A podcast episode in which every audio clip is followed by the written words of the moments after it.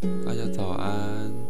欢迎回来，这里是张祖伟，想要好好说话。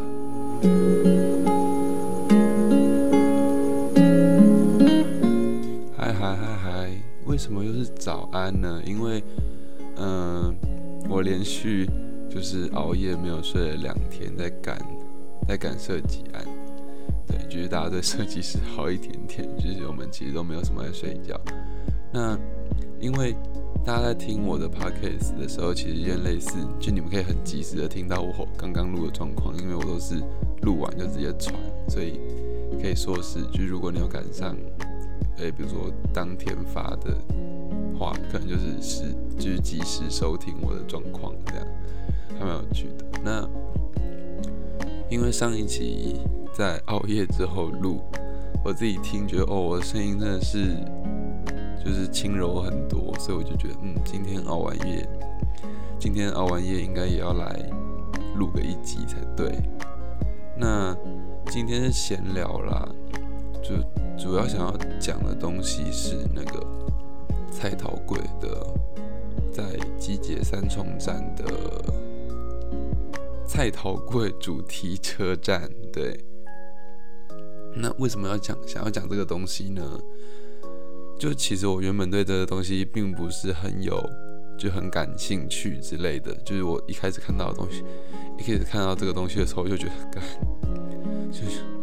蔡阿刚又是你，就是又又搞这种东西，就我已经见，就是见怪不怪了。但是因为昨天晚上在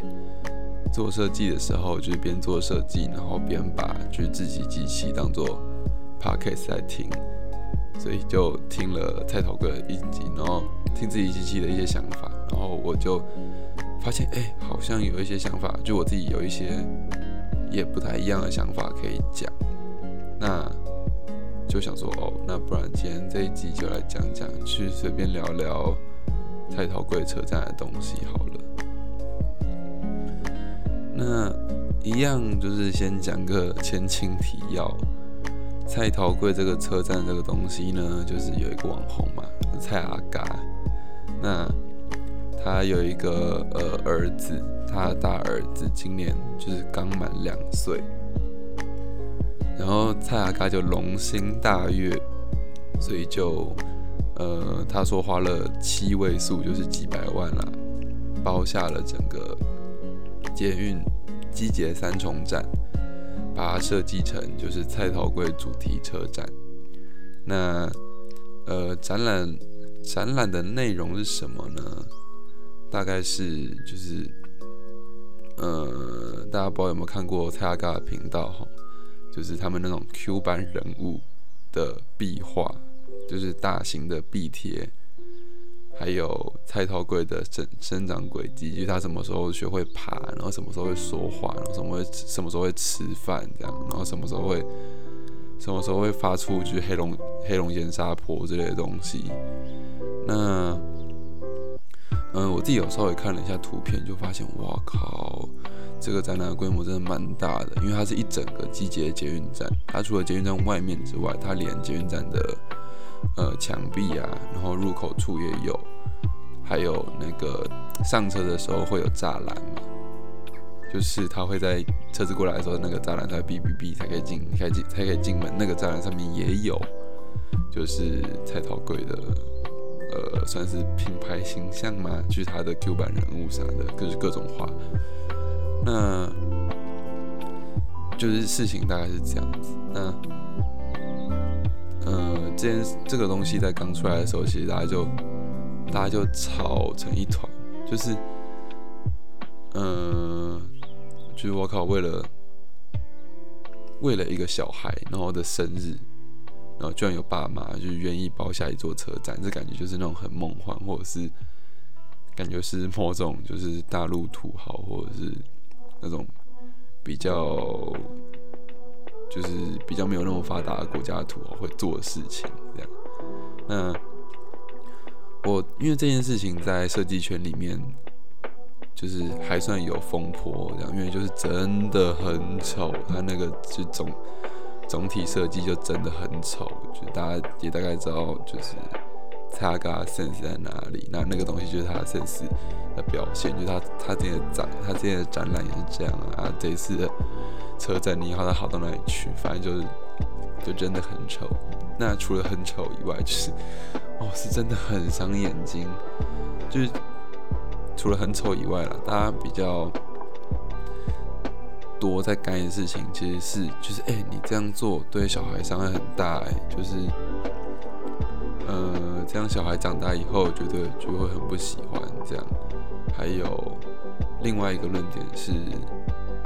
又还有就是，你把小孩子这样摊在阳光底下，其实对小孩子是不好的，就会有很多人就是觉得自己是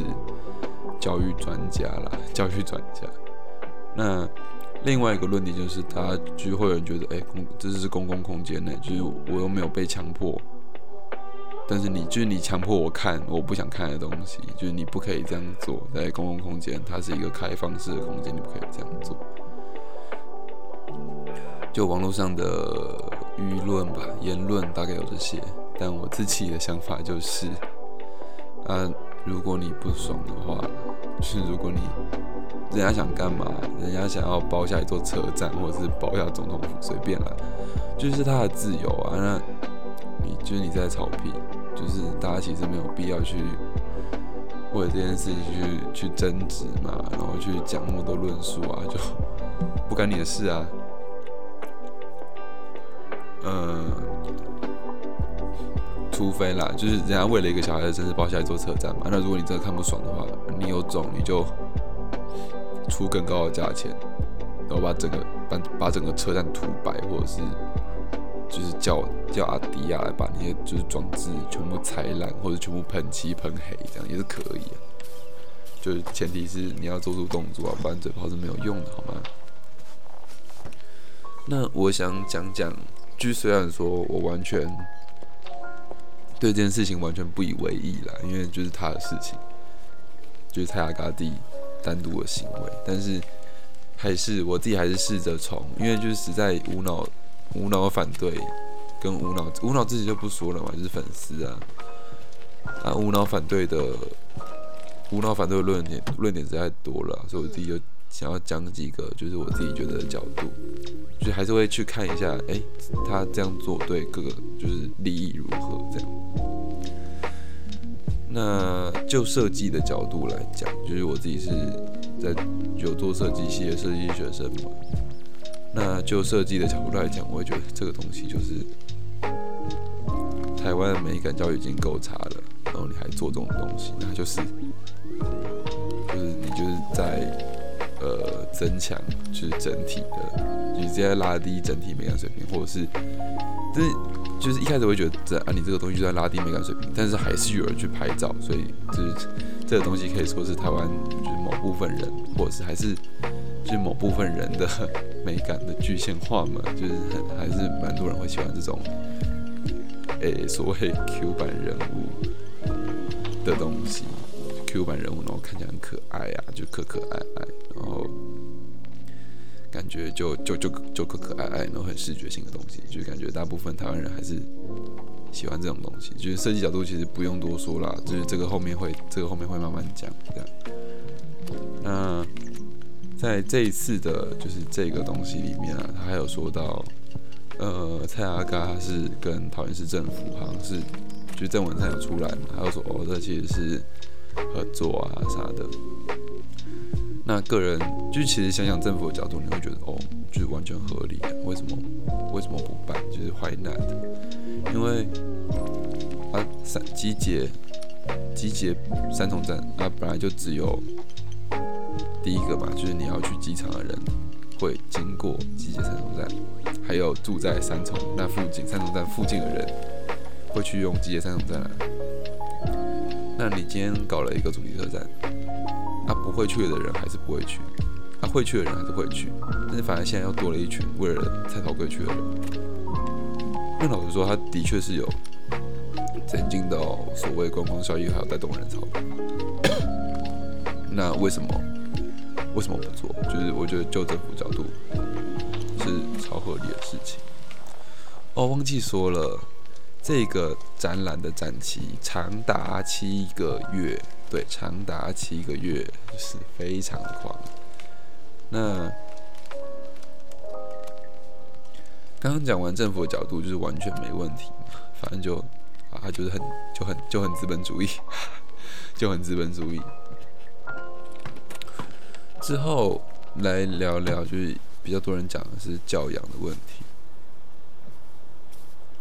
就大部分人是说这样子，小孩以后觉得很后悔啊啥的。但是就是不能假定说小孩都会觉得很后悔啊，搞不好就是蔡蔡豪贵以后就长大以后二十几岁会以就是自己曾经被父母如此宠爱为荣啊，或者是哎搞不好蔡豪贵是天才，然后他就依靠就是他父母给他这些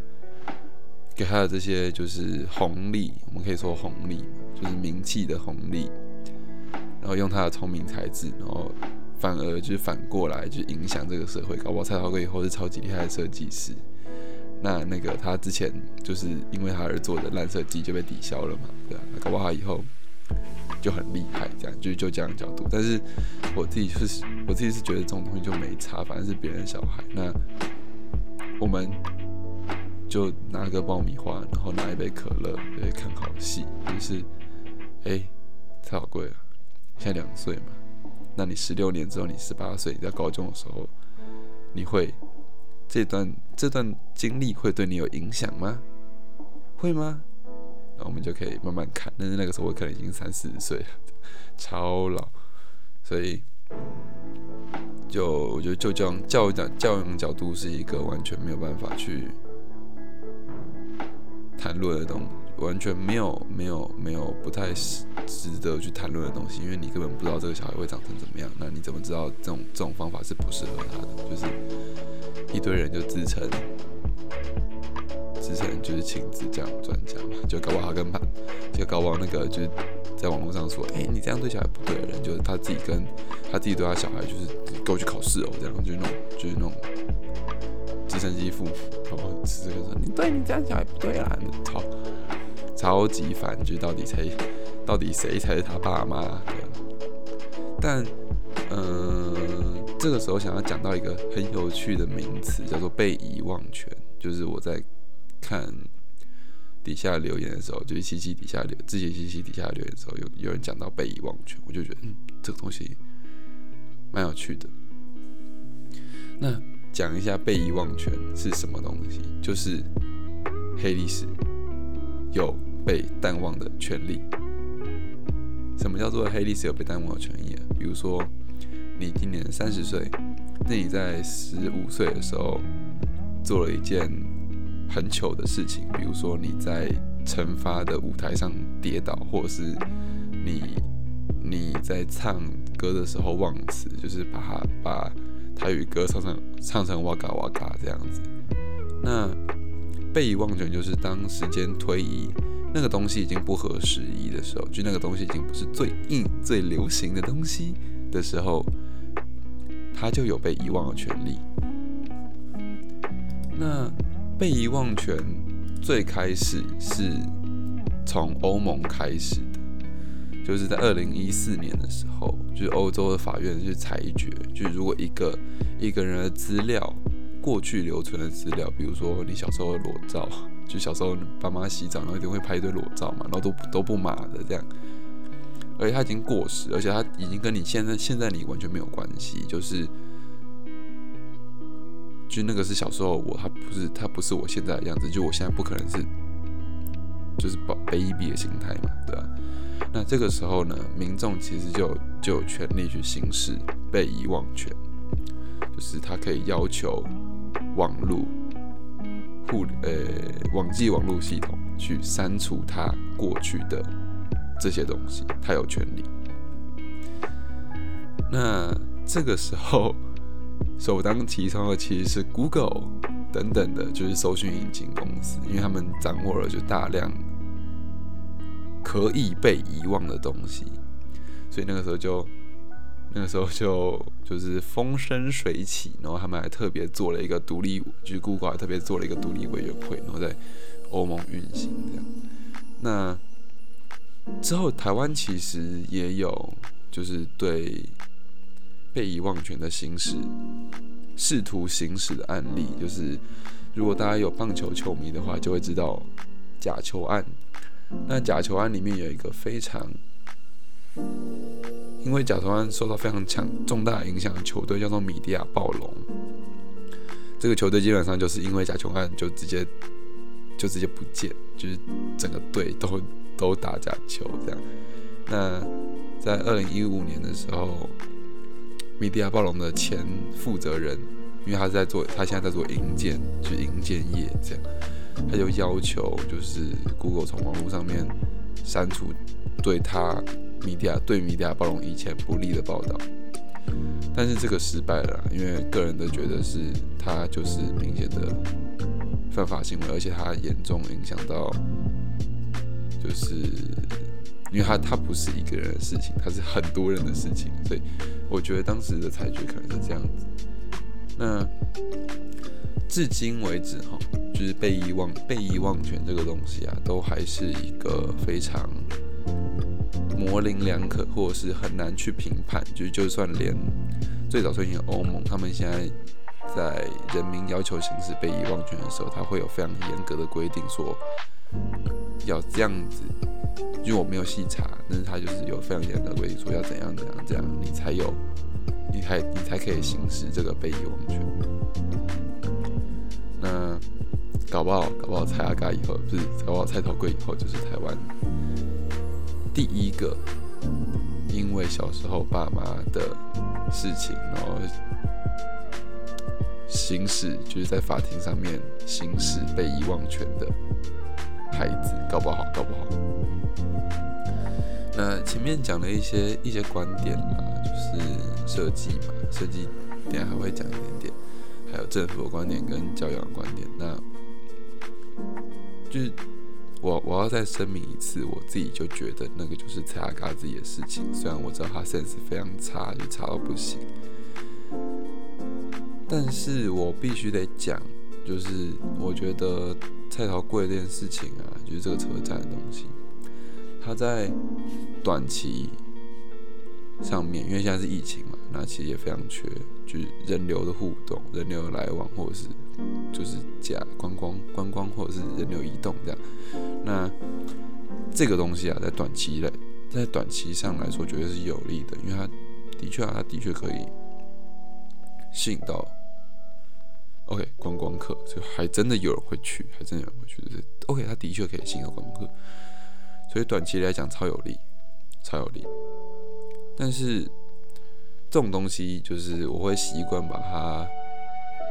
拉长线来看，但是长期来说，它的影响会增大，而且会放大，而且会质变。那长期来讲的话，这个东西的好坏真的就不是那么好说了。就它并不是一个长期绝对有利的东西。怎么说？啊，假如今天蔡桃贵就是不小心。在长大以后超叛逆，然后超超讨厌那个东西的话，然后就蔡桃贵就变社会乱源，就也有这种可能了。就蔡桃贵超讨厌这种东西，反正他没有好好利用这种名声，他变成就是社会乱源。那这个时候不是更糟？还有啊，还有一件事情是我想讲，就是长期的东西。嗯，台湾其实曾经搞过就是主题车展或者是一个主题的场域，比如说。比如说九藏庙，我不知道大家有没有听过，在台北车站地下街，就我们俗称仔仔街那一条，就是它的吉祥物是九藏庙窝，就一只一只可爱的小黑猫这样。那就九藏庙窝啊，Q 版人物这种东西，就你可以在文博会看到，就是每年文博会的时候，它都有很多场馆嘛，就会有松烟啊、华山啊，然后呃花博珍宴馆。那每年的花博真人馆都会是，就是 IP，就是在卖 IP 的，就是各种 IP，就是比如说一个人物，一个虚拟人物这样。比如说，我们可以说，诶，航海王是一个 IP，或者是鲁夫是一个 IP 这样。那他就在卖 IP 的，就会有很多，比如说九张喵啊，然后什么二云兄弟，然后什么台湾很多，就是他们都会做台湾本土原创自制。吉祥物或者是 Q 版人物，出钱，但是我到就是成功案例真的非常非常少。我之前去那个去年还前年的时候去真言馆，我就是我我全场唯一就真的会让我喜欢的角色，应该只有毛毛虫。就毛毛虫超可爱，毛就是那个卡波、嘎波、嘎波，毛毛虫嘎波，就毛毛虫超可爱，而其他我就觉得就真的很丑，就是乐色这样。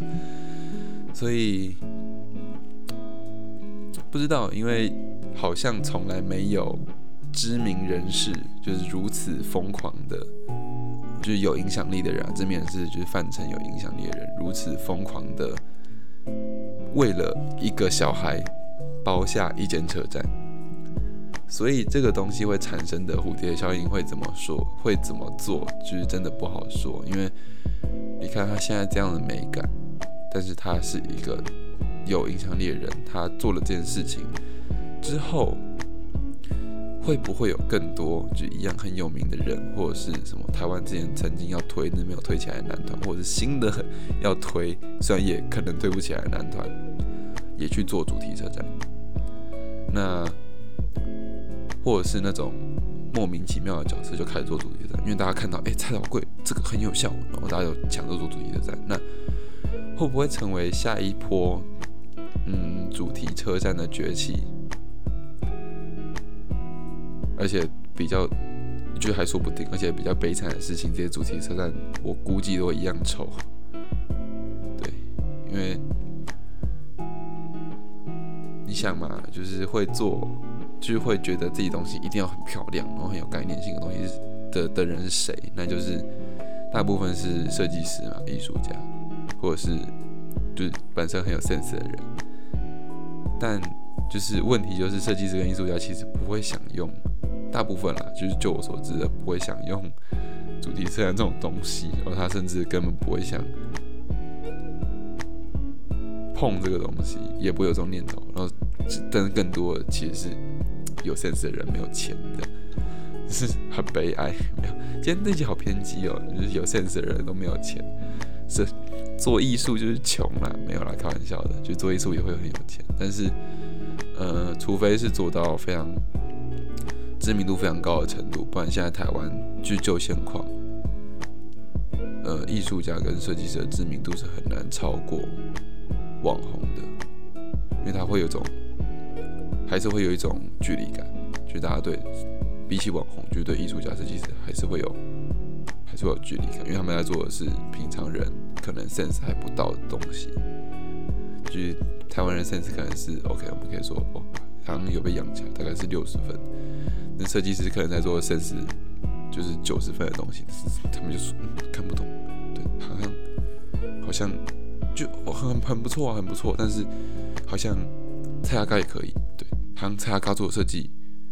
或者蔡阿嘎的美术风格，哦，也不错啊。聂永真，或者是哦方旭中，哦，那个很好，那个很好。这这如果你们让他选的话，他们会觉得哦都都行，但其实是不行的，就是真低丑，人低丑。会不会有这样的涟漪效应，就会有一堆一批很丑的主题车站诞生呢？哎，这个就不好说了。总之就是我做了一个一整个晚上的设计，我整个晚上都在赶稿了，就赶很多 banner 啊，然后海报排版啥的。就是我昨天晚上基本上该做的都做了，排版、banner、海报，然后视觉、视觉平衡啥小的，这样做一轮，那就是边边做东西，然后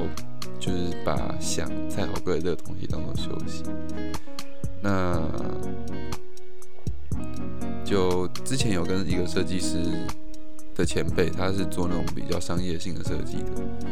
有聊到说，就是你觉得一个设计师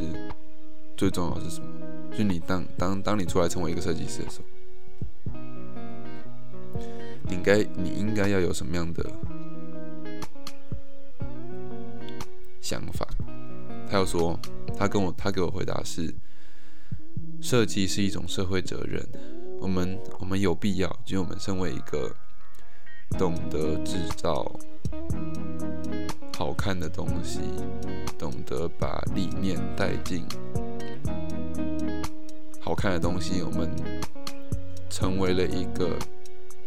可以传播东西的人的时候，我们就有义务让人们看到我们做出的好的东西，让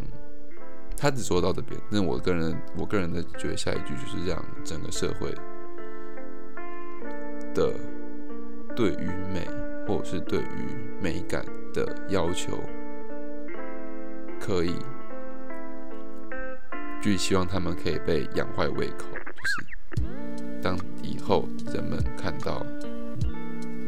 去做一个做一个做一个就是设计师啦，或者是设计系学生，不要先不要讲自己设计师好，作为一个设计学生，我自己会觉得，